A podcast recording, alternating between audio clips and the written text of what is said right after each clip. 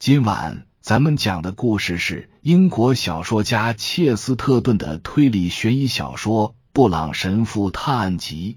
话接上回说到，戴安娜小姐看着眼前的惨象，眼睛里闪动着疯狂的光芒，在昏暗的绿光映照下，她面无血色，反衬的一头红发鲜红似血。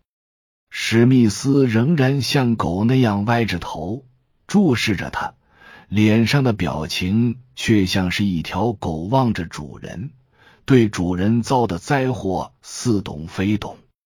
塔兰特和那个外国人僵在那里，表现出他们那副惯有的阴郁神情，但却面如死灰。教区牧师似乎昏了过去。布朗神父跪在教授身边，想要查看他的状况。出乎众人意料的是，总是摆出事不关己模样的保罗·塔兰特走过来帮他。我们最好把他抬到通风的地方，他说：“我想他应该还有生还的机会。”他没死，布朗神父低声说：“不过。”我觉得情况不妙，你不会是医生吧？不是，但是我私下里学过不少东西。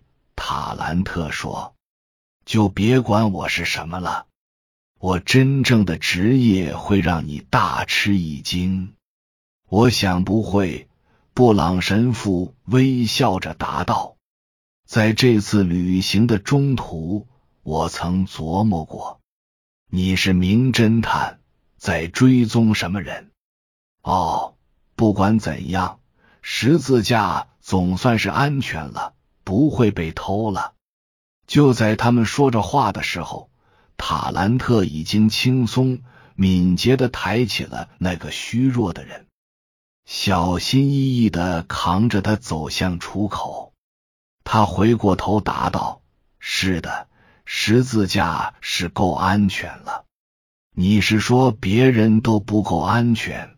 布朗问道。你也在想那个诅咒吗？心事重重的布朗神父满脸愁容，忙前忙后的折腾了一两个小时，令他深感不安的，并不全是这场悲剧性的变故。他帮着将受害者抬到了教堂对面的小客栈里，并咨询了医生。医生告诉他，伤情比较严重，而且很危险，但还不至于致命。神父又来到小客栈的接待室，将情况转告早已围坐在桌边的几位旅伴。但不论他走到哪里，心里总有一团疑云，而且似乎随着思考的深入变得越来越黑暗。在他破解谜题的过程中，他想明白了众多零散的小谜题，但随着一个个小谜题的消失，核心谜团反而变得越来越神秘。他逐个厘清了这群人中每个人的意图。但同时，却是已经发生的事变得愈发难以解释。伦纳德·史密斯之所以来这里，仅仅是因为戴安娜小姐要来。戴安娜小姐也没有特别的理由，就是想来而已。他们俩玩着社交界流行的那种见面调情的游戏，只是搞这个又要掺杂些学问进来。不免显得愚不可及。不过，戴安娜小姐的浪漫精神里还掺和着迷信色彩。她的旅行竟以这种可怕的方式画上句号，令她备受打击。保罗·塔兰特是个私家侦探，也许受某位妻子或者丈夫委托来监视这场约会。也许是在尾随那个长着八字须的外国讲师，他的神情总让人感觉是个讨人嫌的异类。但是，假如他或者任何其他人曾想盗取那件古董的话，也该死心了。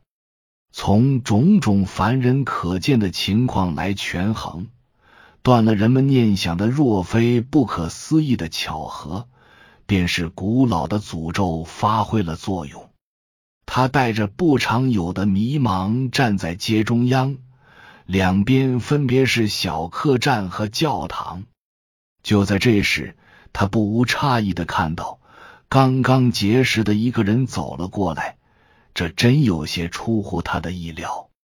伯恩先生，也就是那个记者，在阳光下显得那么憔悴，身上的衣服破破烂烂，竟像个稻草人。他那双深陷在眼窝里黑黢黢的眼睛，两眼相距很近，中间隔着个长鼻子，直盯着神父。神父定睛看了几次，才发现。在他浓密的八字须下隐现着冷笑，或者说是一丝冷酷的微笑。我还以为你要离开这里来着。布朗神父有点急促的说：“我以为你乘两个小时前的那趟火车走了。”哦，你看我没走。布恩说：“你为什么又回来了？”神父厉声问道。这里并不是那种宁静祥和的小乡村，让记者巴不得赶快离开。布恩回答道：“在这里，事情发生的太快，与其回到伦敦那种无聊的地方，还不如在这儿多花些时间。另外，他们不能让我置身事外。我指的是第二件事，是我发现了尸体。”或者至少是那些衣服，我的行为很可疑，对吧？或许你以为我想要穿上他的服装，难道我就成不了可爱的牧师吗？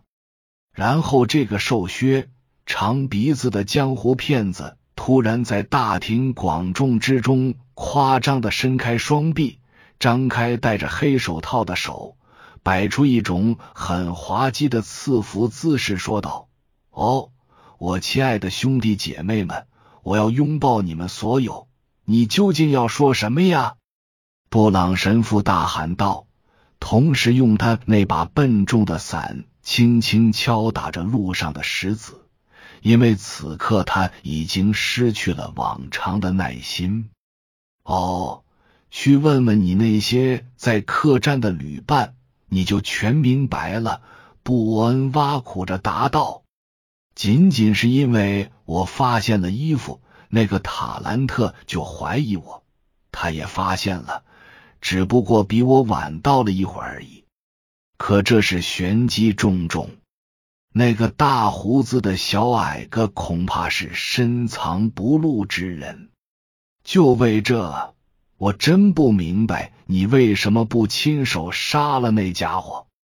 布朗神父似乎对此建议一点都不介意，而是感到极其不安和困惑。你是说，他不无单纯的问，是我想要杀了斯梅尔教授？当然不是。布恩说，他很潇洒的摆摆手，似乎表示让步。可供你选择的死人太多了，不仅限于斯梅尔教授。怎么，你竟然不知道又有人出事了？如果说斯梅尔教授还有口气，那个人可是彻底没救了。我不明白为什么你就不能悄悄的干掉他。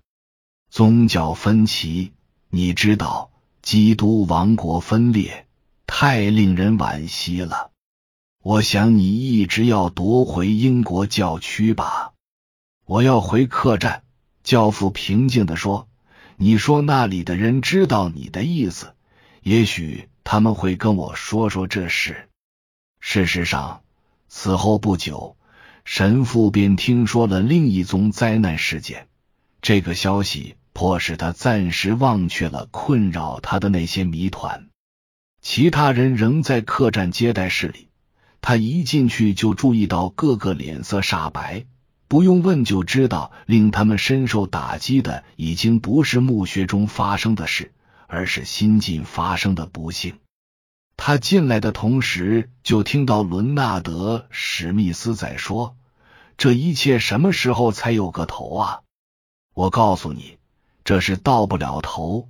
戴安娜小姐眼神呆滞，茫然的重复道：“等我们的生命都到了尽头，这时才会到头。”那个诅咒会把我们一个接一个地带走，也许会像可怜的牧师说的那样拖很长时间，但迟早会像带走他那样把我们全带走。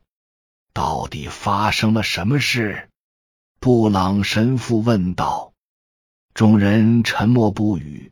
过了一会儿，塔兰特有些漠然的说：“沃尔特斯先生。”那个教区牧师自杀了，我想是他经受不住打击，精神失常了。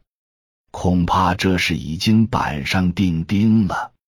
我们刚刚在海边一块突出的岩石上发现了他的黑帽子和衣服，他好像跳海自尽了。我觉得他当时的表现就有问题，像是被吓傻了。或许我们本该照看他，可话说回来，当时哪顾得过来呀？你无能为力。戴安娜小姐说：“难道你看不出那东西正在按照可怕的顺序一个一个的判死刑？教授碰了十字架，他最先倒下；教区牧师打开了墓穴，他第二个被解决。”我们只是进了那个礼拜堂，而且我们停一下。布朗神父以稍有的严厉口吻说道：“这样下去不行。”以上是由奶锅大叔给您播讲，感谢收听。每天晚上二十一点三十三分准时开聊。